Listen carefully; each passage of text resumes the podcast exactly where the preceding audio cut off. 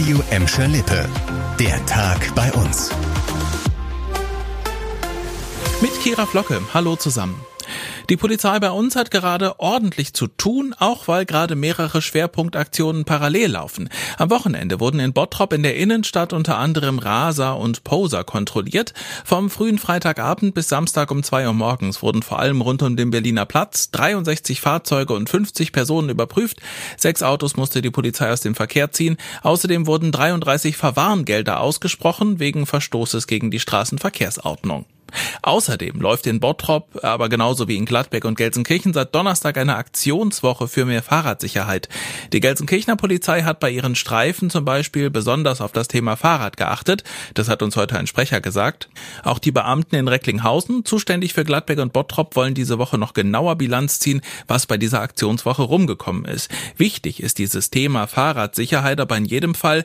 NRW-weit sind im vergangenen Jahr fast 3900 E-Bike-Fahrer verunglückt. 46 davon starben sogar. Größtes Problem aus Sicht der Polizei ist dabei die Geschwindigkeit der elektrischen Fahrräder. Sie werde sowohl von den Radfahrern selber als auch von den anderen Verkehrsteilnehmern zu oft falsch eingeschätzt. Deutlich erfreulichere Meldungen gibt es aus dem Kichelner Movie Park, denn da sind die Vorbereitungen für das diesjährige Halloween Horror Festival angelaufen. Nächste Woche Freitag, also am 1. Oktober geht's los und dann insgesamt 23 Tagen bis Anfang November sollen wieder Monster, Zombies und weitere Gruselattraktionen die Besucher in den Park locken. Es gibt auch wieder was Neues, logisch, den Horrorparcours Acid Warrior und den Hexenwald Fear of Witches. Und auch für Familien gibt's was, das Kinder Halloween ist auch wieder am Start. Wie schon im vergangenen Jahr darf aber wegen Corona nur eine begrenzte Zahl von Besuchern gleichzeitig in den Park. Es gilt natürlich die 3G-Regel und alle Tickets gibt's nur online zu kaufen. Und ich habe noch was Erfreuliches, äh, zumindest wenn ihr hier studieren wollt oder jemanden kennt, der das tun möchte oder so. Die Hochschule Ruhr-West, die hat ihren neuen Standort Prosper 3 am Kardinal-Hengsbach-Platz eröffnet.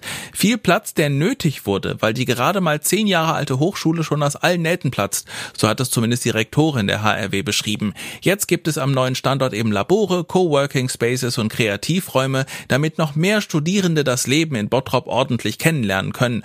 Und die Glar in der Innenstadt ist ja auch nicht ganz so weit weg. Das war der Tag bei uns im Radio und als Podcast. Aktuelle Nachrichten aus Gladbeck, Bottrop und Gelsenkirchen gibt es jederzeit auf radio und in unserer App.